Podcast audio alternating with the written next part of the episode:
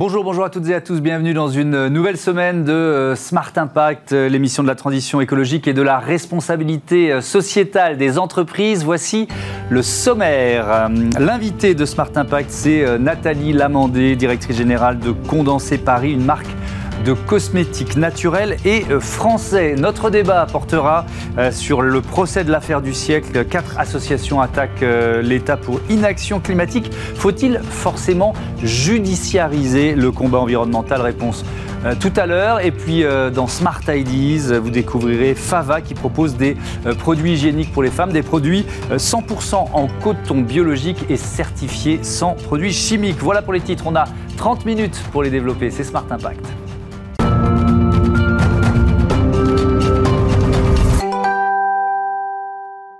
Bonjour Nathalie Amandé, bienvenue. Bonjour Thomas Hugues. Vous êtes donc euh, la directrice générale de Condensé Paris. Quand et pourquoi vous l'avez créé Alors, en fait, je suis la fondatrice de Condensé Paris, qui est une marque de cosmétiques naturels que j'ai créée il y a à peu près une dizaine d'années maintenant, mhm. après une belle expérience de 12 années chez LVMH. D'accord. Et pourquoi?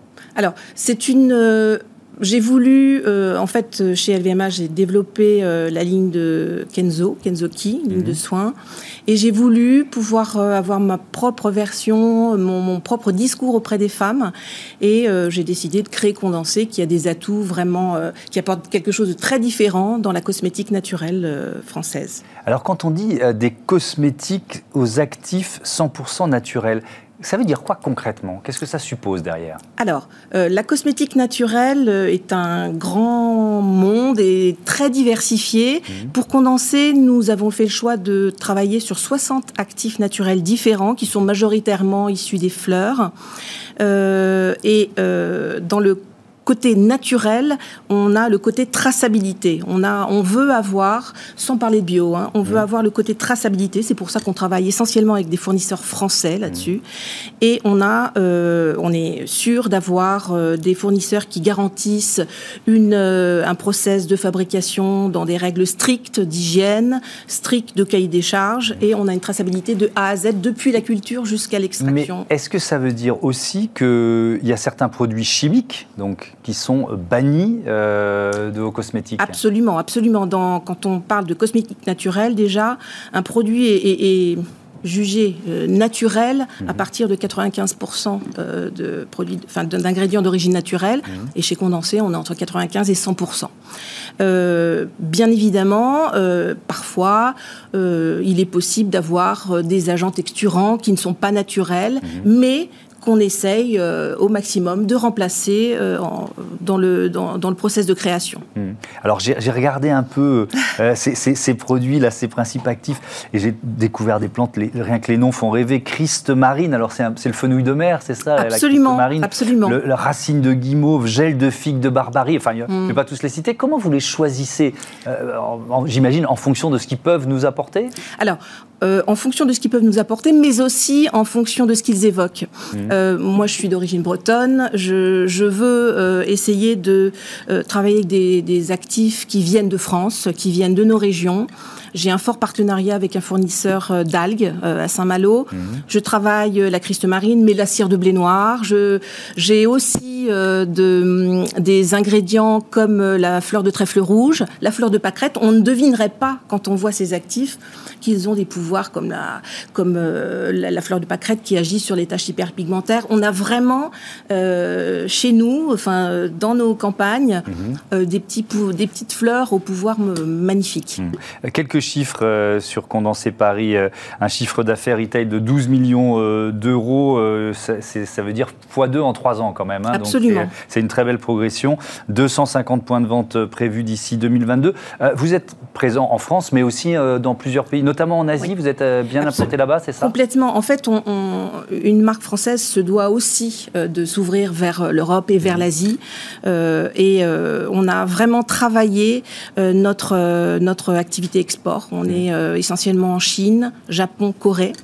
dès le début, j'ai voulu de toute façon ouvrir la marque sur l'Asie, parce que l'Asie ce sont des connaisseurs aussi. Ils sont très pointus au niveau choix dans les textures, choix dans les mmh. actifs.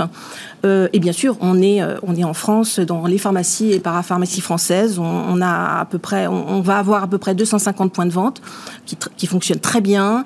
Euh, on a maintenu des équipes commerciales, des équipes animation sur les points de vente pour prodiguer des conseils et aider les pharmaciens réellement à, la vente. Mais la pharmacie française nous a fait naître et nous a fait connaître. Hein. donc on n'oublie pas, mais il faut toujours aussi avoir pouvoir développer en fait Et dans, par exemple, en 2020, euh, euh, on va finir l'année euh, tout à fait correctement parce mhm. que justement, on a fait une progression de 80% à l'export. Et ça, c'est essentiel. Donc ça vous permet d'afficher un chiffre d'affaires qui sera, qui sera en progression Qui sera en, légère progression, mais en progression.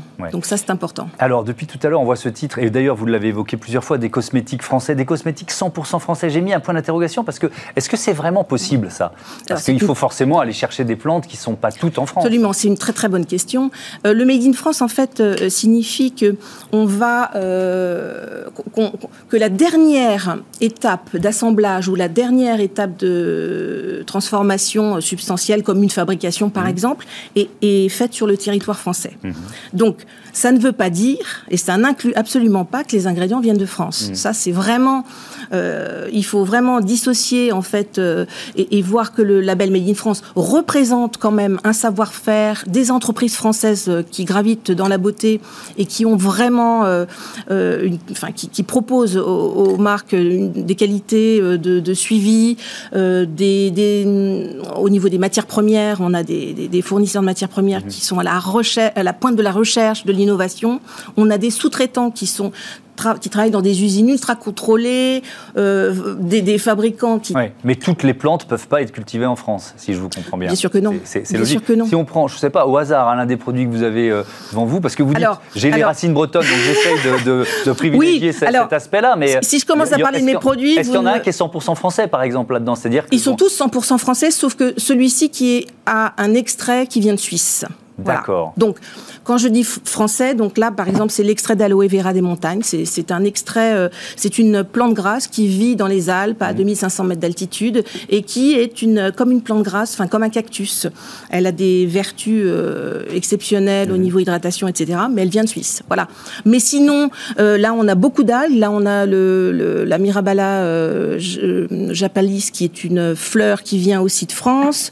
Ici, on a des postbiotiques, probiotiques, ouais niacinamide, on va vraiment être dans, dans le côté euh, microbiote cutané, mhm. qu'on va euh, aider à, à, se défendre au niveau bactérien. Ici, on a l'huile de lin. Alors celui-là, c'est mon petit chouchou, c'est un, un, nettoyant euh, qui est quasiment sans eau, que j'appelle le bol miel d'ailleurs, parce mhm. qu'il a vraiment une texture miel, qui, qui, qui, est sans conservateur, à l'huile de lin, qui vient de Bretagne aussi, parce qu'on est premier producteur de. Ça, ça, veut dire quoi dans, dans, vos, dans vos relations avec les, les les producteurs, euh, il faut les dénicher parfois parce que vous n'êtes pas seul sur ce marché des, produits naturels, donc euh, il faut absolument un pas. confiance. Non, non. Comment vous comment vous trouvez vos fournisseurs? Alors nous, on travaille, euh, on, ne peut pas aller directement voir le producteur, mais on travaille avec des fournisseurs de matières premières qui eux se chargent de trouver le meilleur, le meilleur producteur sur cet ingrédient particulier, mhm. celui qui va avoir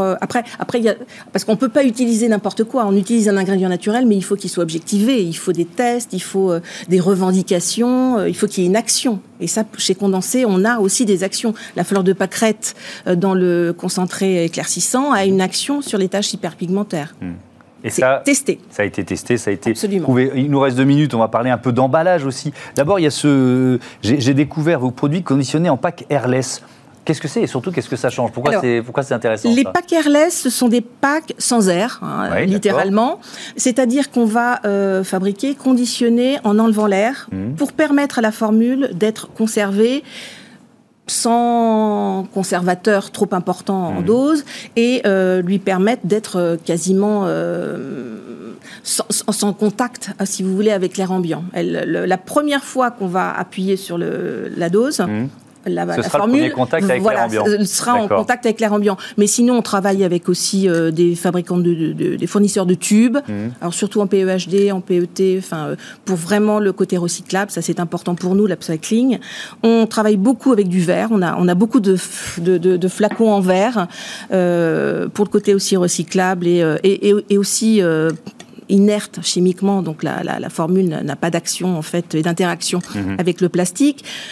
Euh, on n'a pas d'ondulé chez Condensé, on ne met pas d'ondulé, on ne met pas cello, on évite, hein, on, on, essaie au maximum de réduire en fait euh, le, le, le, le côté euh, l'empreinte emballage, donc on n'a pas d'ondulé, on, on, essaye de vraiment être le plus, enfin notre démarche RSE, elle est, elle est en cours sur l'ensemble de nos, de nos prestations. Merci beaucoup, merci Nathalie Lamandé, à bientôt. Avec plaisir, merci beaucoup. Sur Bismarck, tout de suite notre débat, notre débat sur l'affaire du siècle.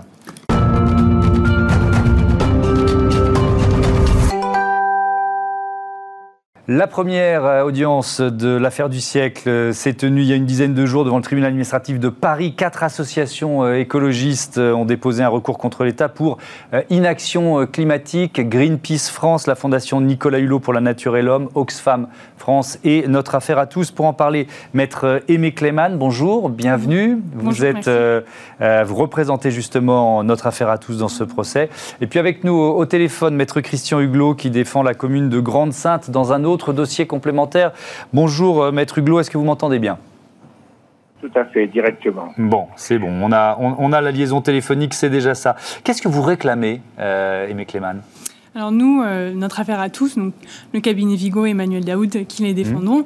nous réclamons, ainsi que ces quatre associations que vous, ces trois associations pardon que vous avez mmh. citées, nous demandons à l'État français de prendre des actions euh, supplémentaires euh, afin de satisfaire ses obligations en matière euh, climatique. Si l'État est condamné, d'abord reconnu coupable, c'est quoi? Il va être condamné à un euro symbolique, il va et puis surtout quelles peuvent être les conséquences après? Oui, bien sûr. Alors plusieurs choses. Nous, ce que nous demandons véritablement devant le tribunal administratif, c'est que la responsabilité hein, de l'État soit engagée donc c'est-à-dire euh, qu'on demande à l'État, en raison de sa responsabilité, mhm. on espère que le tribunal euh, va reconnaître, en suivant les conclusions du rapporteur public, euh, qu'il prenne des actions. Donc ça, ce serait des mesures d'injonction. Si les, nous ne cherchons pas véritablement une sanction de l'État. Cette sanction, nous, nous, avons demandé un préjudice, un, préjudice moral symbolique à titre mhm. d'un euro. Euh, maître, Maître Huglot, euh, vous, dans, le dossier euh, qui concerne la commune de Grande-Sainte, vous avez quelques semaines d'avance, si j'ose dire, puisque le, Conseil d'État a rendu une, première décision il y a, quelques, jours. là aussi, on parle d'injonction. C'est quoi la, logique qui est, qui est la vôtre? Alors, il faut expliquer le rapport entre les deux procès. Euh, effectivement, le procès de Grande-Sainte a précédé l'autre procès, c'est un procès direct au Conseil d'État. Pour bien comprendre la situation, il faut comprendre que nous sommes alliés. D'ailleurs, nous travaillons ensemble avec notre affaire à tous, puisque notre affaire à tous est aussi dans notre procédure avec Corinne Lepage au Conseil d'État. Il y a deux types de procès. Il y a un procès en annulation de l'inertie euh, du gouvernement qui est fait par nous. Le gouvernement a été condamné par l'arrêt du Conseil d'État. Il doit donner sa copie d'ici le 19 février, dans les trois mois, pour prouver qu'effectivement, il a une politique euh, climatique cohérente et conforme aux objectifs euh, européens en particulier. L'autre procès de notre affaire à tous devant le tribunal administratif est un procès qui a un dommage d'intérêt. Mais en fait, ce qui s'est passé, d'après ce qu'a dit le rapporteur public et d'après la décision qu'on va attendre dans quelques jours, normalement, ce que va faire le tribunal administratif, il va se calquer sur la procédure du Conseil d'État. C'est-à-dire qu'il va donner aussi au gouvernement, si mon confrère est d'accord, un, délai pour pouvoir s'expliquer. Donc, en fait, c'est des actions qui sont convergentes et complémentaires. Alors, quand on parle d'injonction, ça veut dire que le Conseil d'État, il ne va pas se contenter d'annuler, mais il va dire au gouvernement, je vous donne un délai pour le faire. Il y a un célèbre précédent là-dessus, vous savez que la France est très en retard sur la pollution de l'air. Vous êtes au courant de tout ça. Il y a eu beaucoup de décisions. Nous sommes poursuivis par la Commission. Et le, Conseil d'État, si j'ose dire, s'est énervé devant l'inertie du gouvernement français et lui a donné un délai et une injonction avec une amende, pratiquement. Et donc, ça veut dire que si le gouvernement ne fait pas ce qu'il faut par rapport à la décision du Conseil d'État, il risque une amende. Et donc, euh, c'est euh, une décision qui est très importante, qui montre l'indépendance des juges et qui est qui justifie totalement l'action des associations. Puisque, en fait, nous sommes en face de paroles sur le réchauffement climatique, on parle de modifier la Constitution. Vous savez, tout ça, c'est très intéressant. Mais ce que veulent les gens, c'est du concret. Oui, une, une amende. Le donner. Pardon de vous interrompre, Christian Hulot. Une amende, mais aussi, effectivement, vous, vous, parlez de l'opinion publique, euh, un impact euh, politique, un impact d'image pour le gouvernement. Je voudrais euh, quand même revenir sur ce que vous venez d'évoquer, Christian Huglot, ce, ce, projet de référendum avec, pour Emmanuel Macron, la, volonté de consulter les Français et d'intégrer cette phrase à l'article 1er de la Constitution. On va citer cette phrase. La France garantit la préservation de l'environnement et de la diversité biologique et lutte contre le dérèglement climatique. cette démarche, on peut considérer quand même, Aimé Clamène, qu'elle est à mettre au crédit de l'État. Ou est-ce que pour vous, ça ne suffit pas? C'est simplement, euh, entre guillemets, euh, de la cosmétique non, bien sûr, cette démarche est tout à fait euh, nécessaire et, heureuse. néanmoins, aujourd'hui, nous sommes devant les tribunaux, mmh. puisque des lois existent, en des lois internationales, européennes et nationales, mais elles ne sont pas appliquées suffisamment pour répondre à l'urgence climatique qui est la nôtre aujourd'hui. Mais pourquoi il faut judiciariser ce combat, d'après vous? Eh C'est indispensable de justement de faire appliquer ces règles puisqu'elles existent. Nous n'avons besoin mmh. euh, qu'elles euh, Finalement, les, règles ne sont pas euh, juste là pour faire joli, elles sont là pour être appliquées, pour être, pour réduire ces émissions de gaz à effet de serre qui sont criantes aujourd'hui et mmh. qui sont un vrai problème. Donc nous avons vraiment besoin des tribunaux pour, comme l'a expliqué mon confrère, enjoindre l'État à prendre des actions euh, Maître Huglot, dans, cette phrase qui, pourrait être euh, intégrée à l'article 1er de la Constitution, il y a le verbe garantir. Je, lisais euh, dans la presse cette semaine que le, verbe garantir, il fait tiquer le, président du, Sénat, Gérard Larcher. Ça veut dire que ce référendum, il n'est pas encore gagné. Il y a toujours un risque politique pour un, président de la République quand il lance un référendum. Il prend un risque quand même, Emmanuel Macron. Vous en êtes conscient de ça? Oui, c'est vrai, il prend un risque, mais il faut être concret. Hein. À chaque fois, euh, quand on fait des actions en justice, pour obtenir du concret, comme le rappelait mon confrère. Et là, dans, l'affaire de la Constitution, je vais quand même vous étonner. D'abord, premièrement, le Conseil d'État a rendu un avis négatif en disant que le verbe garantir était trop fort et qu'il préférait favorise. Vous voyez ce que je veux dire? Il y, a, déjà une discussion sur un avis du Conseil d'État qui va mettre la zizanie tant à l'Assemblée nationale qu'au Sénat. C'est la première chose. Puis deuxièmement, mon confrère sera certainement d'accord, nous avons tout ce qu'il faut dans la charte de l'environnement qui est attachée au préambule de la Constitution. Et donc, euh, par conséquent, aller mettre ça dans ce qu'on appelle l'article premier, euh, la phrase commence par la République. Et mon cher ami, si vous permettez cette expression, la République n'est pas une personne morale. Et moi, je préfère 100 fois qu'on me dit l'État est obligé à faire plutôt que la République. La République, c'est un ensemble social, c'est une charte sociale, mais aller mettre ça dans la Constitution, c'est mettre un beau tableau tout en haut du mur et, et, ne pas arrêter de et arrêter complètement de balayer au sol. Vous comprenez? Bien sûr. Pour moi, c'est fictif. C'est fictif. ça n'a pas d'intérêt. Je comprends bien. C'est intéressant de voir, euh, Maître Huglot, ce qui se passe dans d'autres pays, euh, notamment en Europe. Est-ce qu'il y, est qu'il y, a euh, déjà eu, est-ce qu'il y a des procès similaires contre l'État? Alors, il y en a un paquet. Il y a, a d'abord la grande décision qui a été rendue par la Cour suprême de Hollande dans l'affaire Urgenda, qui a condamné le gouvernement hollandais à augmenter ses objectifs de diminution de gaz à effet de serre. Vous avez plein de procès qui sont en Irlande, en Autriche, etc., sur des investissements, notamment des aéroports, qui sont considérés comme des allongements de pistes, comme favorisant l'émission de gaz à effet de serre.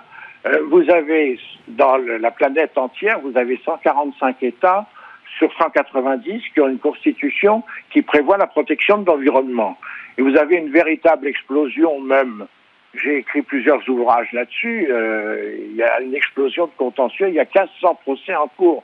Vous en avez au Pakistan avec un, un paysan qui s'appelle Monsieur Legari et qui dit que pratiquement personne ne s'est occupé du réchauffement climatique. Il a des propriétés, il cultive des propriétés en bord de mer et ses propriétaires vont être, ses propriétés vont être submergées. Et dans ces conditions, il a saisi la Cour qui a ordonné effectivement que le gouvernement prenne des dispositions. Vous avez une mobilisation de la société civile qui incarne parfaitement notre affaire à tous. Nous, nous avons pris la commune parce que la commune de Grande-Sainte risque d'être en dessous du niveau des eaux. Elle est construite sur des pôles d'air.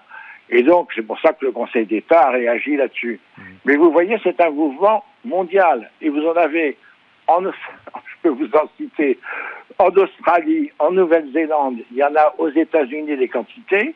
Alors aux États-Unis, euh, ça a été dirigé contre la politique du président Trump, mais ça va se calmer puisque maintenant Joe Biden, le président actuel, a ratifié l'accord de Paris. On va voir un grand changement. Et peut-être qu'effectivement, ça va faciliter l'action des États. On l'espère en tout cas, Christian Huglot. Euh, euh, Maître Kleiman, si, si l'État est condamné, est-ce qu'on peut imaginer d'autres procédures, mais cette fois-ci contre des, entreprises, contre des grands groupes Est-ce que, est que vous avez déjà une, une série de procédures en tête? En tout cas, ce qu'on peut espérer, c'est qu'effectivement les citoyens s'emparent euh, de, cette, euh, de ces nouveaux éléments qu'ils mhm. auront euh, à leur disposition pour engager éventuellement la responsabilité des personnes contrevenantes aux lois mises en place et aux mesures euh, ouais, vous avez reçu un, soutien de, poids avec euh, Xavier Niel, le patron de Free, qui déclarait la semaine dernière On est coincé entre les déclinistes et un pouvoir politique qui ne fait rien. Les politiques manquent de courage. Et quand ils n'ont pas le courage de prendre les mesures qui sont nécessaires, c'est à la société privée de s'en charger. D'une manière législative, ils ne font rien. Ça ne sert à rien euh, d'attendre. Est-ce que vous diriez, on va terminer avec vous, il nous reste une minute, hein, Christian Huglot, que le, le levier de la transition écologique, bon, on a bien compris que vous, vous étiez dans la l'action judiciaire et qu'elle peut être efficace, on l'a vu à l'étranger, mais est-ce qu'il n'est pas d'abord entre les mains des consommateurs et des entreprises finalement? Vous avez raison, parce qu'il y a tout un sujet euh, qui ont pris les entreprises actuellement, aussi bien aux États-Unis, dans les pays anglo-saxons que dans les pays européens, c'est ce qu'on appelle la RSE climatique, la responsabilité sociale climatique. Et là, il y a des procès qui sont en cours d'ailleurs euh, contre Total actuellement, et il y a des procès aussi contre des grandes banques pour non-respect des objectifs climatiques. La RSE, c'est quoi? C'est une charte que s'impose une société. Vous savez que grâce à, la loi Pacte, les sociétés maintenant peuvent mettre des objectifs climatiques et des objectifs environnementaux dans leur, euh, leur pacte social. C'est une grande révolution. Mmh.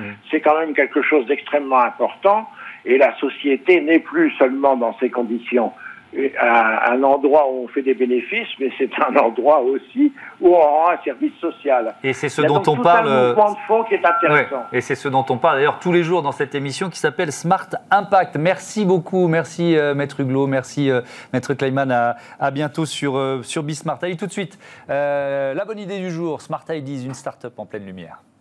Smart Ideas avec BNP Paribas. Découvrez des entreprises à impact positif.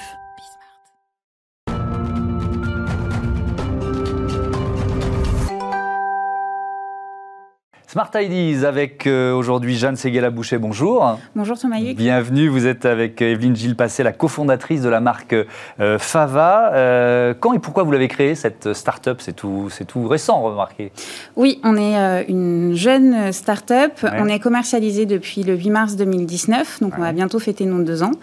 Et donc on est une marque de protection hygiénique et produits intimes qui sont 100% bio, biodégradables et certifiés GOTS.